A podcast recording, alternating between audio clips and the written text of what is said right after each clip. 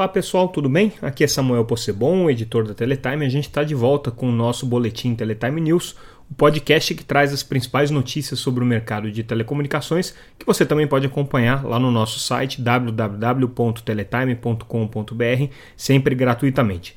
A gente traz hoje as notícias que foram é, destaque nessa segunda-feira, no dia 17, mas também eu queria começar trazendo um pouco daquilo que a gente apresentou é, como principais notícias na sexta-feira, que é o dia que normalmente a gente não faz esse podcast. E o principal destaque do nosso noticiário no final da semana passada foi uma matéria que a gente fez com relação à preocupação que as principais entidades do setor de telecomunicações estão com relação à consulta pública que a ANEEL, Agência Nacional de Energia Elétrica, conduz sobre o regulamento conjunto de uso dos postes. Esse regulamento vai ser seguido tanto pela Anatel quanto pela ANEEL. A ANEL colocou em consulta pública esse texto no final do ano passado e essa consulta pública vai até o dia 2 de fevereiro e ela traz ali uma proposta, uma minuta daquilo que viria a ser o regulamento caso ele seja aprovado nesses termos. E as empresas de telecomunicações estão muito preocupadas com, esse, com essa proposta da ANEEL, pelo seguinte, elas entendem que a proposta da ANEL é, sobrecarrega o setor de telecomunicações ao colocar todo o custo do processo de limpeza dos postes. Né? Hoje a gente sabe que existe um problema crônico aí de uma quantidade muito grande de infraestruturas é, que estão penduradas nesses postes todos, né? e muitos deles causam poluição visual, causam alguns riscos, inclusive é, à saúde dos pedestres, enfim, a, e ao uso das outras infraestruturas que também precisam dos postes, como a própria infraestrutura de energia elétrica. Então existe esse problema, é concreto, basta olhar para cima e ver como os postes estão sobrecarregados. E esse regulamento ele propõe nessa questão que as empresas de energia vão é, fazer um levantamento das, das redes que estão é, de maneira irregular penduradas nesses postes, mas todo o custo de limpeza e reorganização vai caber ao setor de telecomunicações. Outra coisa que o regulamento propõe é a criação de uma figura terceirizada, né, que seria uma espécie de um operador neutro de postes. Então, a concessionária de energia teria o direito é, de é, encontrar um, um, uma empresa que vai fazer essa gestão dos postes em nome da empresa de energia. Tem esse, essa nova figura que está sendo criada aí, que é uma coisa que o setor de telecomunicações até pediu para que acontecesse, mas gostaria de ter ingerência nesse processo também, afinal de contas, existe um risco de que essa empresa que venha a ser criada ou venha a ser é, outorgada, ter esse poder aí de gerenciar os postes, é, acabe de alguma maneira é, monopolizando o mercado de postes, o que seria um problema. E aí é, o grande problema que existe para o setor de telecomunicações é um piloto, né, uma experiência que foi é, realizada pela Enel, a empresa de energia que atua aí no estado de São Paulo, é, através da sua subsidiária Ufinet, que é uma empresa de fibra ótica. Então a Enel é, cedeu para a Ufinet o direito de explorar os postes, isso num, numa, numa, é, numa área limitada e um, e um projeto experimental ainda, né? Mas cedeu para a Ufinet e o que aconteceu foi que a Ufinet acabou impondo aos operadores de telecomunicações algumas condições para a exploração é, da infraestrutura de fibra ótica e da infraestrutura de telecomunicações pendurada nos postes, que acabou sendo caracterizada como uma venda casada ou como uma atuação monopolista. Isso daí gerou muito ruído entre o setor de telecomunicações, então eles temem que isso aconteça.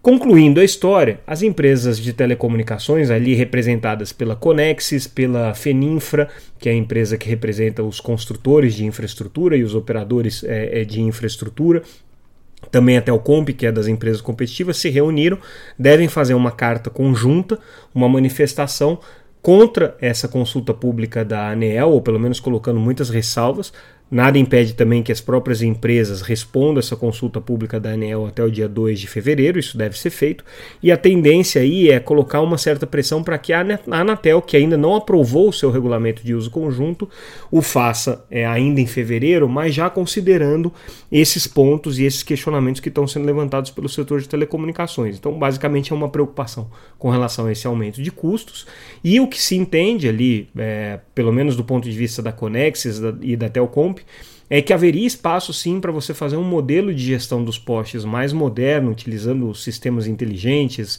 até inteligência artificial, reconhecimento de imagem, e no caso da Conexis já existe até um estudo sobre é, o preço de o valor de custo né, desse, desse da exploração dos postes. Então a proposta é que os postes sejam explorados ao preço de custo né? E que a diferença do que hoje já é pago aí pela, pela, pelo aluguel dos postes seja justamente revertido nesse processo de limpeza e de reorganização da infraestrutura é, hoje existente e que está nessa situação precária que realmente é, todo mundo concorda que precisa ser resolvida. Então, essa é uma matéria que a gente trouxe na última sexta-feira, mas eu achei que valia a pena a gente destacar aqui de qualquer maneira. Leiam lá no site a íntegra dela. E aí, começando com as notícias que a gente destacou na segunda, né, ontem, no dia 17, é, a principal delas é um esclarecimento, na verdade, sobre o que aconteceu com os dados é, que a Anatel registra de acessos móveis referentes ao 5G DSS da Claro.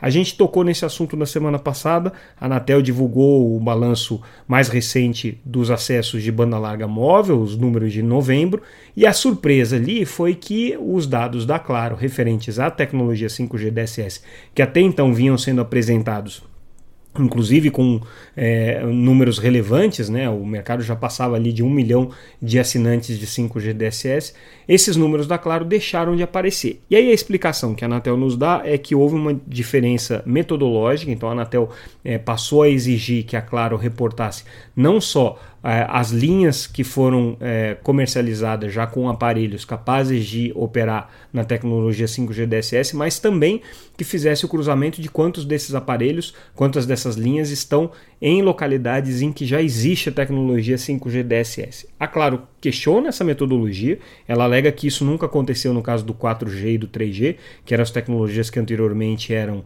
é, reportadas para a Anatel no ponto de vista da banda larga móvel. Né? Então existe aí uma discussão com relação a como que esses números vão ser computados, porque afinal de contas o que está em jogo aí é uma posição de destaque para as empresas poderem fazer marketing. Eu sou líder no 5G, eu tenho mais clientes no 5G, antes mesmo da tecnologia 5G pura, vamos dizer assim, está disponível no mercado. Esse 5G DSS, a gente lembra, é uma tecnologia que utiliza a modulação do 5G, já toda, toda a base tecnológica do 5G, mas as frequências ainda são as do 4G. Por isso que é, a gente chama de DSS, né, que é a locação dinâmica de espectro para é, essa tecnologia do 5G. A Claro já vem fazendo isso, foi pioneira na utilização dessa tecnologia. É, ela já comercializa isso como 5G, e aí tem um componente político por trás dessa história, né? uma pressão muito grande tanto do Ministério das Comunicações quanto da própria Anatel, para que as operadoras não tratem isso como 5G, para não criar uma, um certo ruído cognitivo né, junto à população. Afinal de contas, o 5G, é, em tese, vai começar a operar só a partir de meados desse ano, quando a, as frequências de 3,5 estiverem liberadas. Né? Mas já tem casos, como é o caso da Algar, e a Vivo também está indo pelo mesmo caminho, de operadoras que iniciaram o 5G na faixa de 2.3, a Claro também, perdão, eu falei Vivo, mas o correto é a Claro. Claro já foi no mesmo caminho, é, que já iniciaram as operações de 5G puro, né, 5G standalone, na faixa de 2.3 GHz. Então existe aí essa confusão, tá? E aí você na matéria vai ter um pouco mais de esclarecimento, um pouco mais de detalhe. Falando em tecnologias de 5G, outra matéria que a gente destaca uma reportagem é, mostrando que a TIM já está realizando os serviços de voz em cima da rede 5G, ainda em caráter experimental, né? Claro, mas é um teste que ela está fazendo com a Huawei para demonstrar a potencialidade da tecnologia Voice over New Radio ou Voice over 5G. Né? O New Radio é a modulação ali do 5G e como é, as pessoas é, que já são é, acostumadas com questões tecnológicas sabem, o 5G não é uma tecnologia para voz. Então, para as pessoas que são leigas no assunto, fica aí é, a informação de que é, a gente pode até achar que o 5G e o 4G, por serem tecnologias móveis, eles permitem os serviços de voz, mas isso não é verdade. Tá?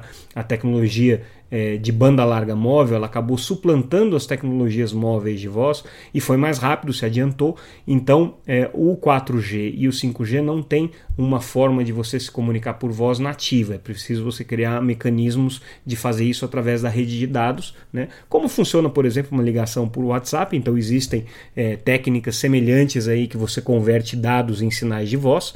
Né?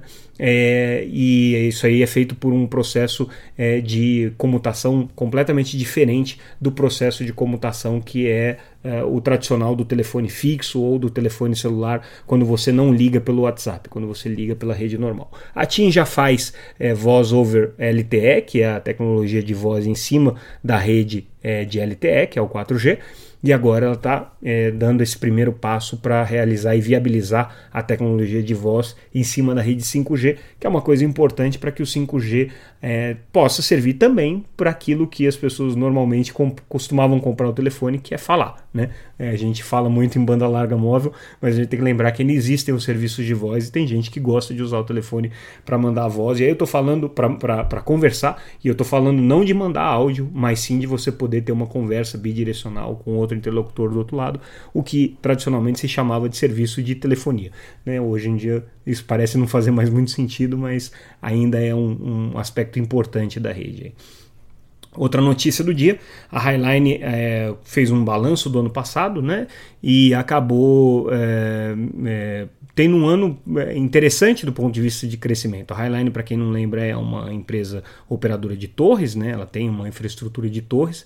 Ela não é a maior do país, ela, ela, ela é, briga ali pela terceira posição entre as, as, as torreiras mas ela cresceu o ano passado 700 novos sites, então foi um crescimento expressivo que a Highline teve, fechando o ano aí com, com 5.392 sites ativos no Brasil. Então, uma operadora de torres que tem é, ganhado espaço e o ano passado foi especialmente protagonista aí, tanto é, no processo de compra da Oi Imóvel, que acabou é, envolvendo né, uma proposta da Highline, mas no final das contas essa proposta não foi a vencedora, e também a atuação da Highline para possivelmente entrar no leilão de 5G. A Highline não entrou no leilão de 5G, muita gente ficou frustrada com isso, né, mas é, de qualquer maneira a empresa segue firme e forte, bem capitalizada aqui na disputa do mercado de torres, no mercado de infraestrutura. Voltando para a saga da questão é, do 5G em relação aos serviços é, aeronáuticos, né? Existe a discussão aí que começou nos Estados Unidos de possíveis interferências do 5G é, nos sinais é, de, de radar de altitude né, das aeronaves.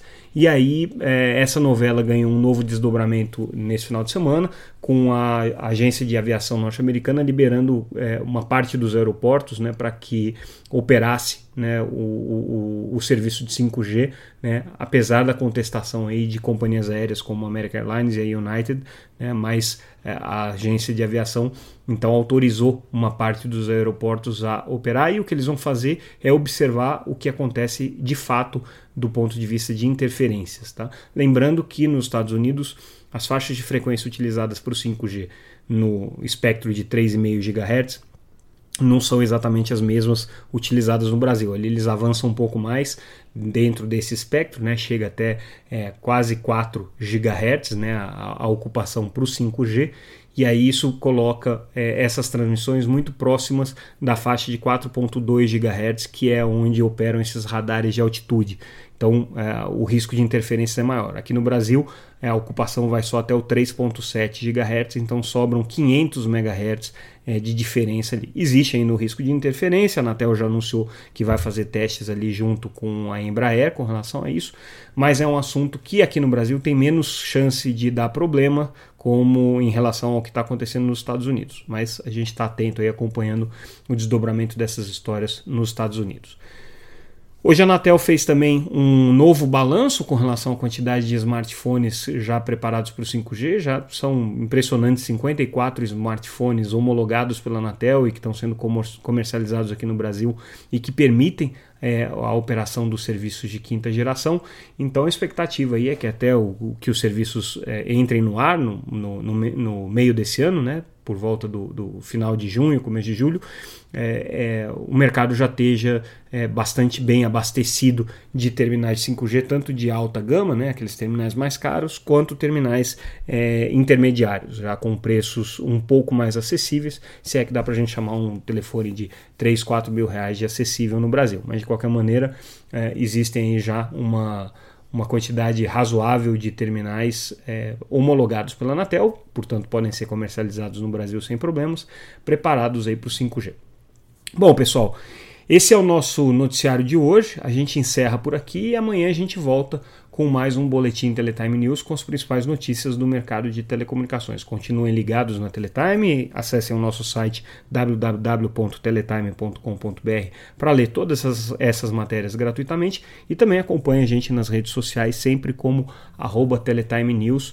É, a gente está lá tanto no Twitter, Facebook, LinkedIn, também no Instagram. Eu não tenho falado muito dele, mas a gente tem um canal também no Instagram, então sigam a gente lá, acompanhem e comentem as nossas matérias. É isso aí, pessoal. Um abraço, até amanhã.